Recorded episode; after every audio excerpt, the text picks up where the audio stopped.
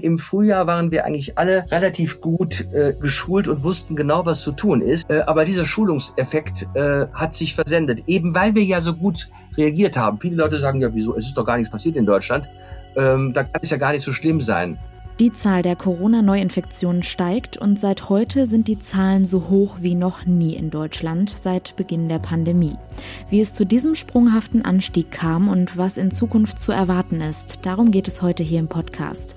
Mein Name ist Julia Marchese. Schön, dass ihr zuhört. Der Rheinische Post Aufwacher. Das Update am Nachmittag. Die wichtigsten News und Hintergründe aus NRW und dem Rest der Welt zum Feierabend, die gibt es jetzt bei mir. Ich freue mich, dass ihr dabei seid. Die Zahl der Corona-Neuinfektionen in Deutschland hat den Höchststand erreicht. Das Robert Koch Institut meldet heute Morgen 6.638 Neuinfektionen innerhalb eines Tages. So viele waren es seit dem Ausbruch der Pandemie noch nie.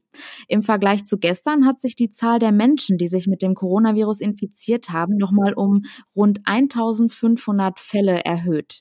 Gestern haben Bund und Länder bereits schärfere Maßnahmen beschlossen, in der Hoffnung, dass die Zahlen Zahlen in Zukunft wieder sinken.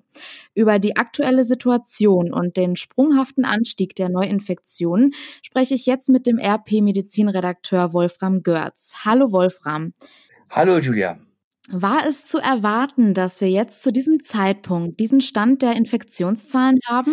Also wenn man sich das Infektionsgeschehen der letzten Woche anschaut und äh, davon ausgeht, äh, dass ja die Dynamik äh, etwas ist, was sich ähm, dann auch sehr erwartbar entwickelt, dann, dann, dann, äh, dann konnte man das kommen sehen. Ähm, das begann ja vor vier, fünf, sechs Wochen, dass die Zahlen wirklich, äh, wirklich nennenswert stiegen und ähm, da noch nicht wirklich sehr substanzielle Maßnahmen eingeleitet worden sind, die äh, äh, Zahlen halt einfach weiter gestiegen. Und das hat natürlich auch damit zu tun, dass die Leute halt auch irgendwie dieses Virus leid sind und denken, naja, es passiert ja sowieso nicht so viel, es sterben nicht so viele Leute, dann können wir doch mal ein bisschen laxer in, in unserem Umgang miteinander und in den, im Umgang mit den behördlichen Anordnungen sein. Und das, das rächt sich jetzt. Und wie kommt es denn dazu, dass die Zahlen im Moment so sprunghaft steigen?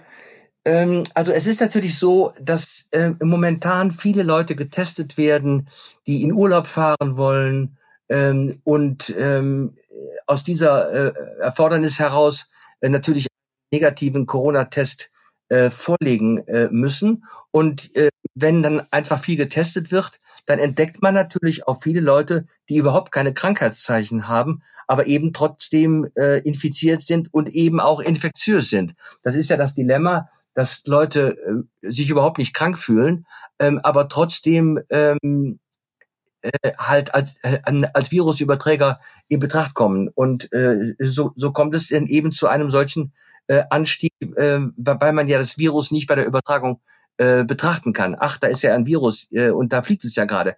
Das Virus ist durch Aerosole im Raum und jetzt, wo wir alle wieder in Räume zurückkehren, weil es draußen ja immer kälter wird und, und in Räumen sich halt ähm, das, äh, das Virus äh, halt in der Luft einfach auch sehr lange hält, ist es klar, dass es äh, zu Übertragungen kommt. Aktuell wird ja jetzt auch mehr getestet als beispielsweise im vergangenen April. Also kann man die Zahlen jetzt auch eigentlich gerade gar nicht so wirklich vergleichen, oder?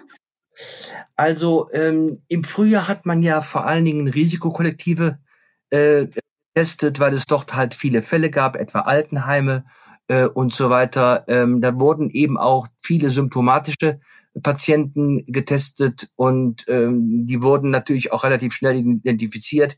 Jetzt ist es aber so, ähm, ähm, dass jetzt äh, ähm, bei den Tests eben, wie ich eben schon sagte, äh, zum Teil auch ganz andere Kollektive ähm, getestet werden und trotzdem ähm, sich das Infektionsgeschehen jetzt äh, einfach so stark ähm, äh, entwickelt. Also man kann diese beiden Zeitfenster, erste Welle, zweite Welle, äh, zweite Welle nicht äh, äh, wirklich gut ähm, äh, vergleichen, weil es ganz andere äh, ähm, Kollektive sind, die getestet werden.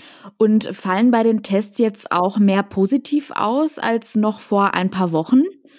Ja, das kann man in allen Statistiken sehen. Es wird jetzt äh, nicht wesentlich mehr getestet als noch vor fünf, sechs, sieben, acht Wochen. Also die Zahl der Tests ist ja gleich, die ist auch ja auch endlich. Äh, unsere Labore äh, sind ja jetzt schon äh, am Limit. Man kann einfach nicht mehr testen, zumal ja auch die ganzen Reagenzien und äh, äh, Dinge, die man braucht, um einen vernünftigen Abstrich zu machen und auch den weiter zu befördern, die sind ja auch endlich. Der Markt ist ja äh, momentan sehr ausgereizt. Und trotzdem ist es so, dass sich die Fallzahlen äh, bei einer gleichbleibenden Zahl von Tests einfach äh, exorbitant äh, entwickelt haben. Und ähm, was kann man jetzt zu der aktuellen Lage in NRW sagen? Aktuell sind ja auch noch Herbstferien, bald fängt die Schule wieder an. Was ist da jetzt zu erwarten? Was kommt auf uns zu? Also wir wissen ja aus der Infektionsmedizin ähm, und aus einigen sehr überzeugenden Studien, dass zum Beispiel Kinder, äh, die in der Regel fast nie nennenswert erkranken, auch durchaus sehr potente Virusüberträger sind. Vielleicht nicht so stark, ähm, aber trotzdem sind sie äh, halt Virusüberträger und können auch andere Leute infizieren. Ähm, man muss allerdings äh, Folgendes sagen. Die Zahl der Toten steigt ja momentan nicht oder jedenfalls nicht wirklich auffällig. Ja, das hat natürlich damit zu tun, dass die Intensivmedizin in den letzten fünf, sechs äh, Monaten wahnsinnig viel gelernt hat. Es gibt einige Medikamente, entweder, äh, also entweder ähm, Remdesivir oder Schrägstrich und auch ähm, ähm, ähm, ähm äh, äh, Dexamethason, also ein, ein, ein, ein Cortisonpräparat. Und ähm, bei vernünftigem Einsatz kann man damit auch schwere Fälle relativ gut handeln. Ja, man weiß jetzt auch mittlerweile genau, was zu welchem Zeitpunkt äh, in der Intensivmedizin gemacht werden muss. Und Deswegen ist es aber so, wie in der Stadt in Mönchengladbach oder in Hagen, da sind die, die, die Sterberaten haben sich in den letzten Wochen überhaupt nicht weiterentwickelt. Ja, die Zahl der Toten ähm, ist nicht gestiegen. Trotzdem fürchten die, äh, die Intensivmediziner, dass je mehr Leute jetzt infiziert sind, auch wieder mehr schwere Fälle auf die Intensivstationen äh, kommen und dann natürlich A, nicht nur Betten blockieren, sondern auch die Zahl der Toten äh, steigen wird. Und gibt es denn jetzt Hoffnung, dass die neuen Maßnahmen der Regierung ausreichen, um die steigenden Zahlen wieder in den Griff zu bekommen? Oder ist jetzt in Zukunft mit noch schärferen Regelungen zu rechnen? Der Präsident des Robert Koch Instituts, Lothar Wieler, äußerte sich ja recht zuversichtlich und sagte, die massive Weiterverbreitung sei derzeit noch vermeidbar. Ja, äh, ähm, das Wort von Herrn Wieler in, in Gottes Ohr ähm, äh, es ist immer äh, davon abhängig, wie der Lerneffekt in der Bevölkerung ist. Äh, wir waren im Frühjahr, waren wir eigentlich alle relativ gut äh, geschult und wussten genau, was zu tun ist. Äh, aber dieser Schulungseffekt äh, hat sich versendet, eben weil wir ja so gut reagiert haben. Viele Leute sagen ja, wieso, es ist doch gar nichts passiert in Deutschland. Ähm, da kann es ja gar nicht so schlimm sein. Ähm, und wir sehen in den Nachbarländern, ähm, was passiert, wenn man nicht sehr systematische Maßnahmen ergreift. Äh, äh, äh, wenn man sich mal die Zahlen in Frankreich oder in Spanien oder in Belgien oder gerade auch in Holland anschaut, ähm, das sind schon ganz andere Größendimensionen, die uns auch ähm, erreichen können, wenn wir jetzt nicht wirklich äh, aufpassen und die, die Maßnahmen, die uns empfohlen werden, auch ergreifen. Und ich persönlich, ich sage das auch äh, sehr gerne, obwohl es unpopulär ist, ich bin ein Freund von ziemlich harten Maßnahmen. Ähm, äh, es muss jetzt endlich mal Feierabend sein mit dieser äh, freundlichen Ansprache von, von, von Leuten, die sich einfach nicht an die Regeln halten. Ich finde auch, dass die Bußgelder noch viel zu gering sind. Wenn jemandem klar ist, wenn er in einem, in einem Zug oder in, in einem Bus ohne Maske erwischt wird und sagen wir mal 600 Euro Bußgeld äh, äh, zu bezahlen hat, ich glaube, ein, eine solche Tatsache, äh, die sich ins kollektive Bewusstsein äh, einimpft, äh, würde schon sorgen, dass viele Leute äh, sich einfach mal ein bisschen ähm, ähm, vernünftiger verhalten. Wolfram Görz, vielen Dank für den Überblick zur aktuellen Situation. Sehr gerne. Bevor wir zu den weiteren aktuellen Nachrichten kommen, habe ich noch ein kleines Anliegen. Dieser Podcast und diese Recherche ist nur möglich, weil viele von euch uns mit einem RP Plus Abo unterstützen. Danke dafür. Auf rp-online.de slash abo-aufwacher findet ihr alle Infos dazu und aktuell haben wir ein Angebot. Für nur 34,99 im Jahr bekommt ihr jetzt unser RP Plus Jahresabo. Schaut doch mal vorbei, wir würden uns freuen, wenn ihr uns mit einem Abo unterstützt.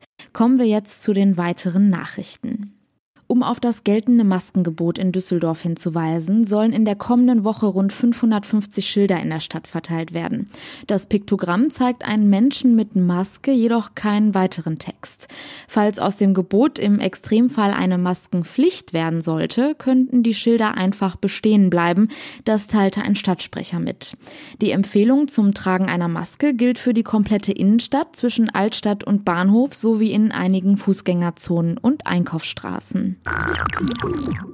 Nachdem die Landesregierung die Pläne für die künftige Entwicklung im rheinischen Braunkohlerevier vorgestellt hat, beginnt heute Abend in Erkelenz die Bürgerbeteiligung dazu.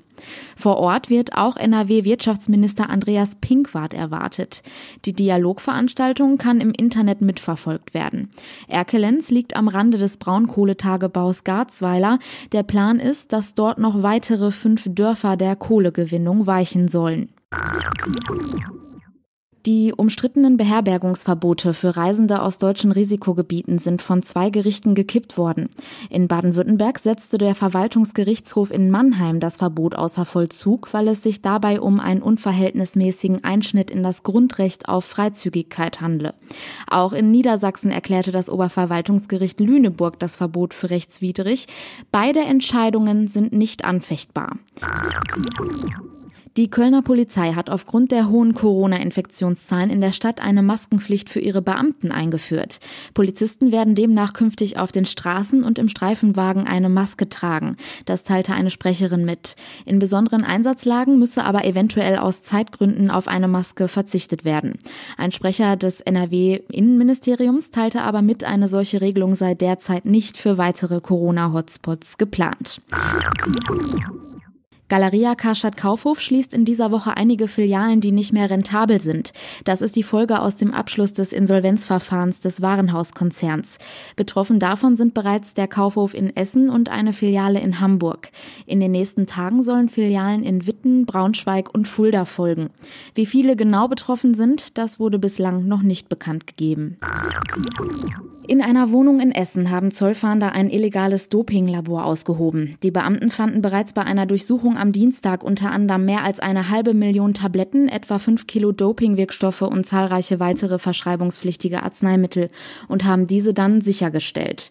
Ein 58-Jähriger, der in dem Labor größere Mengen dieser Präparate hergestellt haben soll, wurde festgenommen und befindet sich derzeit in Untersuchungshaft. Und das war euer News Update am Nachmittag. Wenn ihr uns etwas sagen möchtet, schreibt uns an aufwacher.rp-online.de. Mehr Nachrichten gibt es dann morgen früh wieder von uns und natürlich jederzeit auf RP Online. Mein Name ist Julia Marchese. Danke fürs Zuhören, bleibt gesund und einen schönen Abend. Mehr bei uns im Netz rp-online.de